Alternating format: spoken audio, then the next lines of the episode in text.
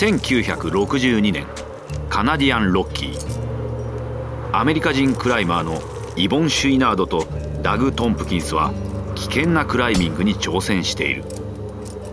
マウントテンプルの北壁ノースフェイスだ。標高3544メートルの山がそびえ立つ。中でも北壁は氷で覆われ最も寒く最も登頂が難しい。シュイナードとトンプキンスがここに挑む理由はまさにそれだった。トンプキンスは頭の上に手を伸ばして岩棚をつかむ。彼はさらに岩をしっかりと持ち右足で足場を探し始める。しかし足場を見つけた途端シュイナードが下から叫んだ。落石だ！トンプキンスはすぐに硬い岩肌に体を押し付け一瞬の後フットボールサイズの石灰岩がすぐ横をかすって数百メートルもある谷を落ちていった。その後危険な登頂を2時間続けトンプキンスとシュイナードは一夜を過ごすため山を半分ほど登ったところにある雪が積もった岩棚にテントを張った。2人が一緒にクライミングをするのはこれが初めてだが出会った時から同じスピリットを持っているのを互いに感じていた。2人は自分たちのことをダートバッグと呼んでいる。クライマーのスラングで危険な山に命を懸ける冒険野郎という意味だ。2人は寝袋の中で横になった。疲れ切って眠りに落ちる寸前シュイナードが突然起き上がる。今の聞こえたか？風が強くなってきてる。2人はテントから顔を出し月に照らされた空を見た。遠くに嵐の雲が見える。それがこちらへ向かってきている。トンプキンスが息を飲む。これはまずいぞ。ここにいちゃ危ない。彼の言う通りだ。テントは吹きさらしの岩棚の上に設営されており雪崩が起きたらひとたまりもない。嵐が来る前に下山しなければ。急いでテントを畳み下山を始める。暗い道を交代で先に立ちお互いを信用して安全なルートを見つけていく。たった一つのミスが命取りになる。岩が足元で砕ける。冷たい風が2人の顔に激しく吹きつけてくる。雷が次第に近づく。ジャケットの下に着たコットンのシャツが汗で濡れる。ついに太陽が昇り始め疲れ切った2人は山の麓に到着した。北壁は征服できなかったが生きて帰ることができた。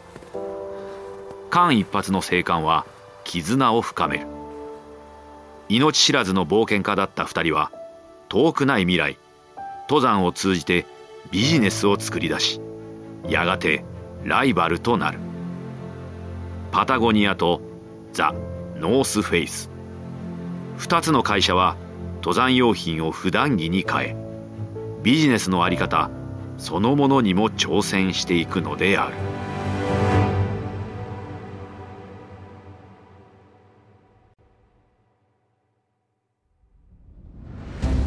原作「ワンダリー」制作日本放送がお届けする「ビジネスウォーズ」案内役は私春風亭一之輔です。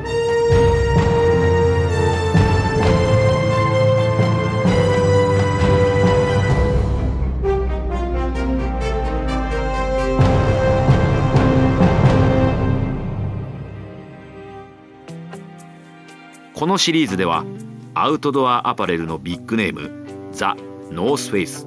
そしてパタゴニアの足跡をたどります。アウトドアアパレルを代表する巨大企業2社の収益を合計すると年間40億ドル近くになります。その製品は街でも山の斜面でも普通に見ることができるでしょう。しかしその歴史には稼ぎ出した金額以上の価値があります。それはルーツを共にする2つの会社が自らの理念に真摯であろうとする戦いの物語でもあります。1960年代この両者が最初の一歩を踏み出した頃登山はまだニッチな趣味でした。登山用ウェアがファッションの主要産業になるとは誰も思いませんでした。当時アウトドア産業に携わっていた人たちは次の遠征のための十分な資金が稼げればいいという程度の考えだったのです。第1話。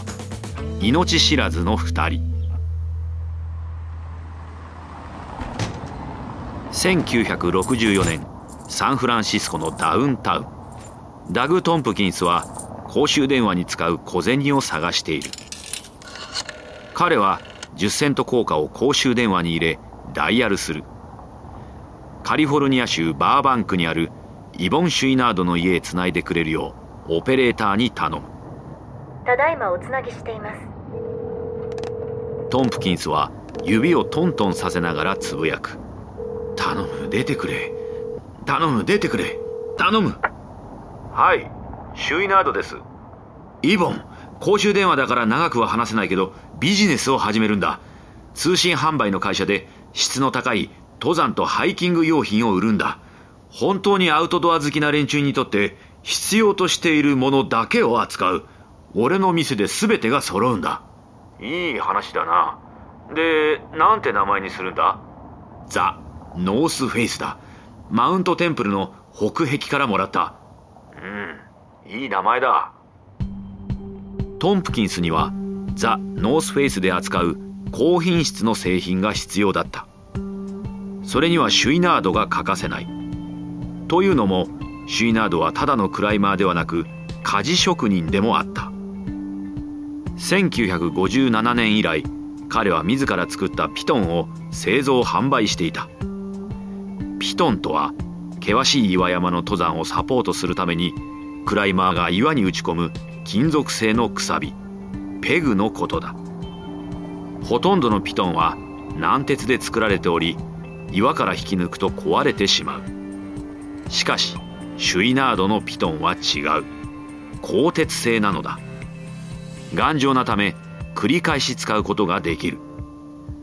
シュイナードが製造している数は少ないもののトンプキンスとしてはそれをどうしても売りたかった。そこで相談なんだが君のピトンを卸値で買わせてほしいんだよ。俺の店のカタログに載せる。ああいいと思う。でいくら必要なんだ？考えてるのはそうだな。オペレーターです3分経ちました。ああくそ。時間がなくなった。イボン最初のオーダー伝票を郵送するよ。じゃあな。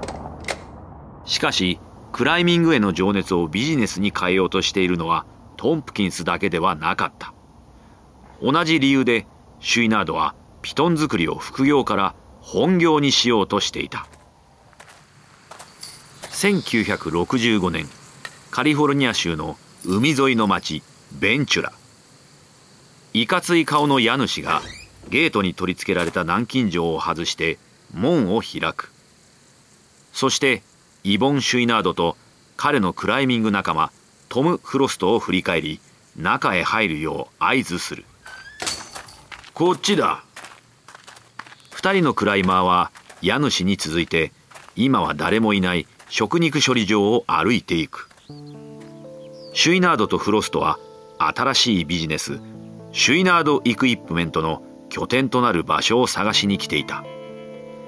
昨年の秋2人はカリフォルニア州ヨセミテ渓谷にあるエル・キャピタンのほとんど垂直なノースアメリカンウォールを初制覇しクライミングの世界をあっと驚かせた。それ以来クライマーからのピトンの注文が急速に増えてきていたのだ。シュイナードとフロストは需要に応えるためピトンのデザイン製作販売を行う会社を始めようとしていた。大きく儲けようと思っていたわけではない。自分たちの登山用資金の足しになればそれでよかった。そしていい波が来ている時は気分転換にサーフィンができるような場所が欲しいということもあった。この静かなビーチサイドの街はぴったりだ。2人は家主の後について小屋を歩いていく。シュイナードは小柄だが筋肉質な男で精悍な顔つきをしている。その後に続くフロストは痩せていてクルーカットにしているせいか耳が目立っている。家主はかつてボイラー室だった今にも崩れそうな建物へと先に入っていく。建物は小さな店ぐらいの大きさでブリキの波板で作られている。どうだ？これで全部だ。見ての通り何もないけど家賃は安くするよ。シュイナードとフロストは建物へ入っていく。暗くて狭く屋根は雨漏りがしそうだし床は凸凹だ。まさに二人が探していたものだった。ダートバッグの会社にふさわしいダートバッグの家。数週間のうちにシュイナードは家事道具をその小屋に運び込みシュイナードイクイップメントはビジネスを始めた。彼は自分を起業家だと思っていたわけではない。クラフツマンだ。ハンマーと金床という伝統的な技法を使ってクライミングの道具を作る職人だと考えていた。まるで産業革命とは無縁の世界のようだったがビジネスを始めるタイミングとしてはまさに完璧だった。60年代半ばクライミングはまだニッチな趣味だったがファンは増えてきていた。外へ出てハイキングやクライミングをすることで大自然とつながろうとする人が次第に増えてきていたのだ。そのトレンドが最も顕著なのはサンフランシスコのベイエリアだ。刺激されたシュイナードの仲間ダグ・トンプキンスは自宅から商品を送る通信販売をやめザ・ノースフェイスを実店舗にした。1966年10月サンフランシスコノースビーチ。ザ・ノースフェイスのオープニングパーティーが開かれている。活気あふれる街にできた新しい店だが60年代後半のカウンターカルチャーの雰囲気によく馴染んでいる。ザ・ノースフェイスの店頭にはボブ・ディランの巨大なポスターが貼られている。店内ではホットなローカルバンドがライブ中だ。グループ名はグレイトフル・デッドというらしい。ジプシースタイルのドレスを着た女性とロールネックジャンパーを着た男性が音楽に合わせて踊っている。ダグ・トンプキンスはグラスワインを配っていた。店内にディスプレイされている寝袋やテント。ピトンやロープには誰も関心を払わないがダグは楽しんでいた。それが彼の生き方でもある。イボン・シュイナードが始めたクライミング用品ビジネスと同じくトンプキンスも儲けようと思ってザ・ノースフェイスを立ち上げたわけではない。彼にとってはこれもアウトドアを愛することの一部だ。トンプキンスにとってはそのライフスタイルが何よりも大切だった。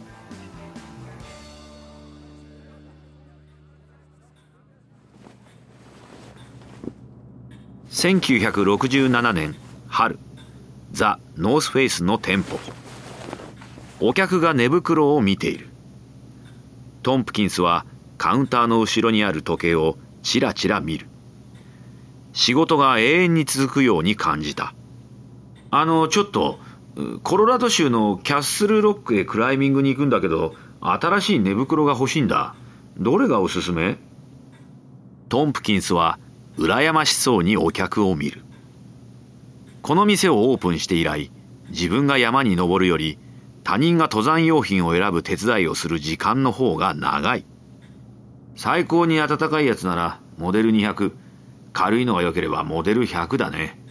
ありがとう。じゃあ100にするよ。いい旅になりそうだ。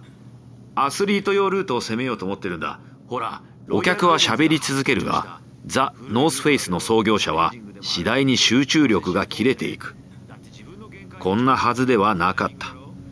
店は自分がクライミングするための資金を作る場所のはずだ。しかしそれはただの仕事になってしまった。何かを変えなければ。その時彼にあるアイデアが浮かび次第に笑みが広がっていく。ザ・ノースフェイスを捨てるんだ。2週間後トンプキンスは2人の兄弟へ5万ドルで店を売却した。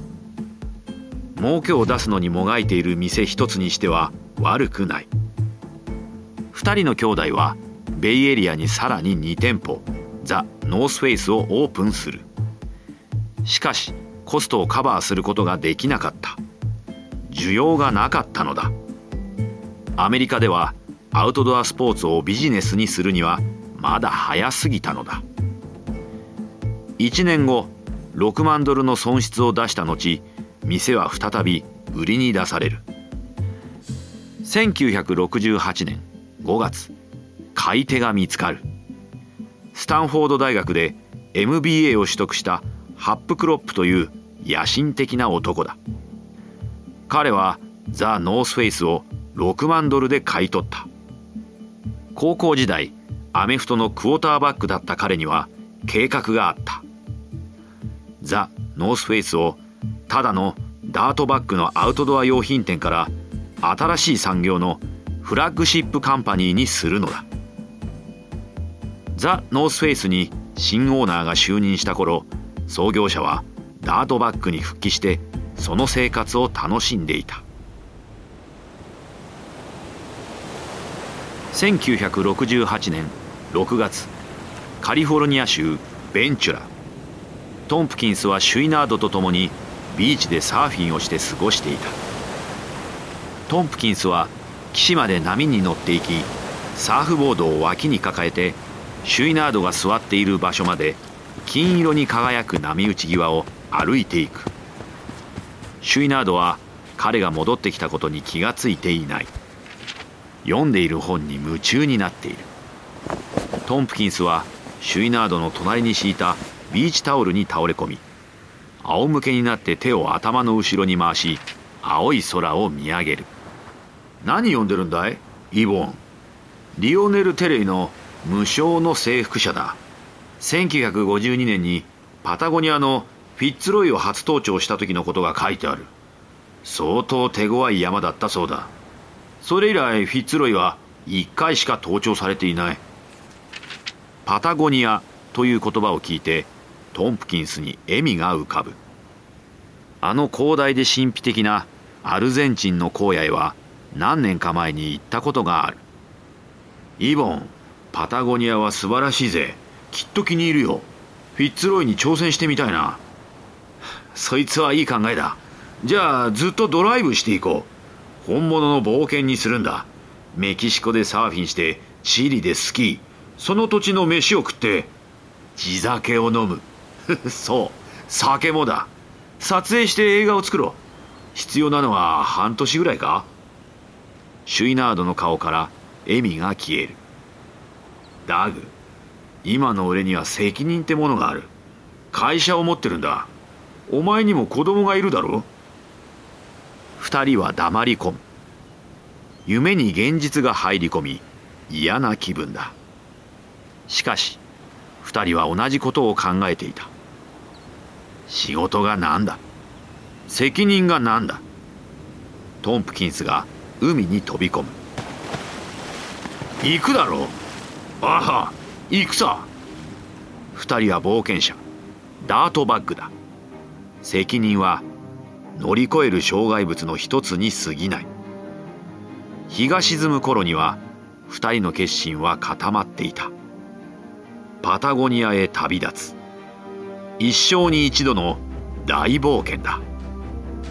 その冒険が2人を変えそしてやがてファッションの世界をも変えていくのだ。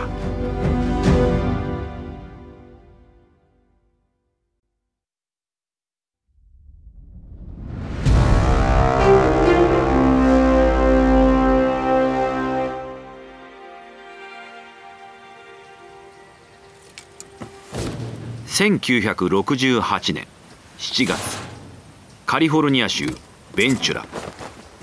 ダグ・トンプキンスとイボン・シュイナードは薄汚れたクリーム色のワンボックスカーに最後の荷物を積み込んでいる。パタゴニア行きの計画を思いついてからの2週間は忙しかった。シュイナードは留守の間会社を頼むとビジネスパートナーのトム・フロストを説得した。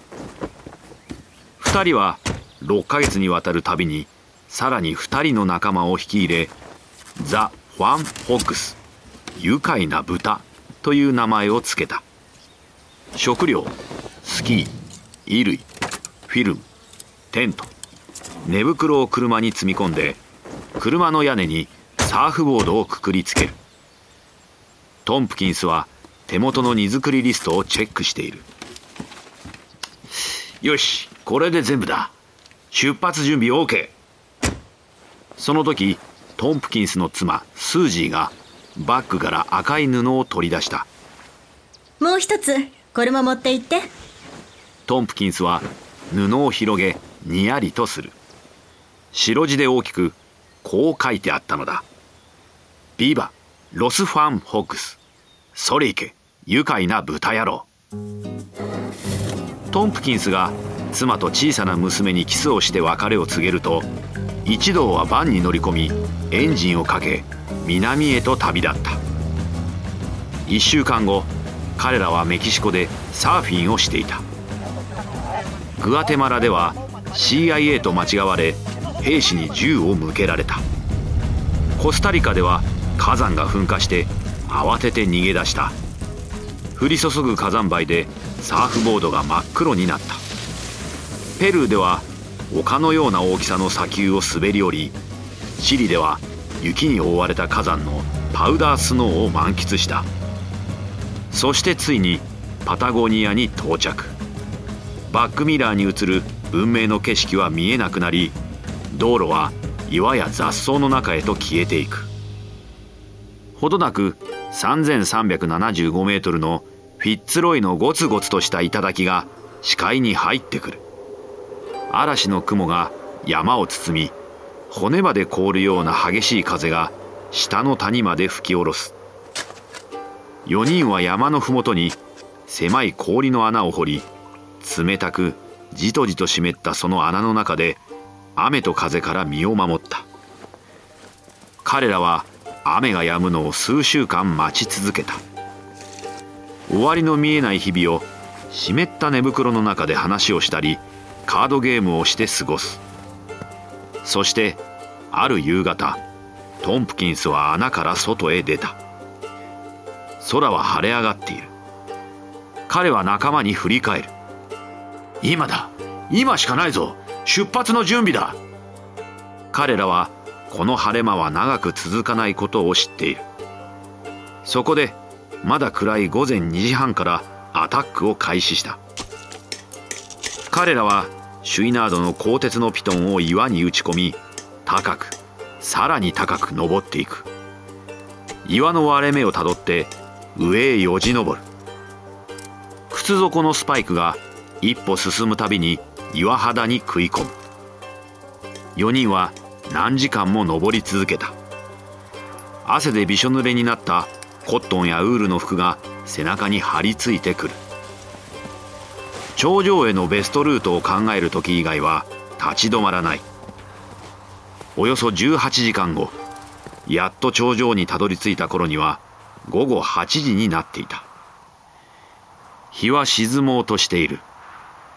彼らは誇らしげに周囲に果てしなく広がる乾燥した荒野を見渡した。しかしその時シュイナードが遠くの空に目を凝らす。次の嵐が迫ってきているのだ。のんびりしてる暇はないぞ。あれを見ろ。そうだな。お前の言う通りだ。さっさと最後の撮影をしようぜ。彼らは素早くムービーカメラを用意しビバロス・ファン・フォックスの赤い旗を広げて撮影する。そして頂上で20分だけ過ごし下山を始めた。数時間かけて山を降りるがその夜は途中でキャンプを張った。夜明けに下山を再開した4人は垂直降下用のロープが切れないよう祈りながら冷たく激しい嵐と戦う。午前11時ザ・ファン・ホックスはついに氷の穴に戻り倒れるように寝袋に入った。1週間後ザ・ファン・ホックスは帰路についていた。シュイナードがハンドルを握りパタゴニアの夜のダートロードを走っている。トンプキンスは助手席に座り悲しげに窓の外を眺めている。変わっちまった。シュイナードが彼を見る。何がだ？パタゴニアだよ。遠くに光が見えるだろ初めて来た時はあんなものはなかった。文明が近づいてきてる。うんどこも同じだな。ペルーの熱帯林を覚えてるか？農場を作るために焼き払われていただろう。トンプキンスはうなずく。ああそうだった。俺たちは地球を壊してる。二人は何も言わず忍び寄る環境破壊について考え込んだ。1968年12月。ザ・ファン・ホックスの番は6ヶ月留守にしていたカリフォルニア州ベンチュラに帰ってきた。シュイナードは車から降り荷物を下ろして仲間たちに手を振る。彼は立ったままバンが角を曲がっていくのを見届ける。帰ってはきたがどこか違うと感じていた。パタゴニアへの旅で気づいてしまったのだ。彼が愛する自然界はひどく汚されている。これからは環境への負荷を最小限にとどめよう。彼は固く誓った。それは彼のビジネスシュイナード・イクイプメントにも当てはまる。しかしその新しい価値観ゆえ彼の会社は危機に陥ることになる。次のエピソードではアウトドアブームがアメリカを席巻。ザ・ノースフェイスはウィンタースポーツに進出。そしてシュイナードはアウトドアウェアでザ・ノースフェイスに挑戦します。その新会社の名はパタゴニア。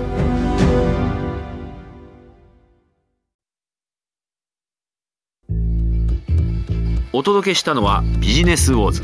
ザ・ノースフェイス対パタゴニアのシリーズ第1話です。ストーリー中のお聞きいただいた会話についてですが私たちには当時の正確な会話を知ることはできませんができる限りのリサーチに基づいて構成されています。この一連のビジネスウォーズのオリジナル版ではデビッド・ブラウンがホストを務めましたがこの日本語版の案内役は私春風亭一之輔でお送りしました。脚本トリスタン・ドノバ。声の出演北川里奈。シニアプロデューサーおよび編集長カレン・ロー編集および制作エミリー・フロストサウンドデザインカイル・ランダルプロデューサー柴田修平エグゼクティブプロデューサージェス・ラドバーンジェニー・ロウアー・ベックマンそしてマーシャル・ルーイによりワンダリーのコンテンツとして制作されました翻訳春山陽子日本語版制作シャララカンパニー日本語版プロデュースおよび監修ニッポン放送でお届けしました。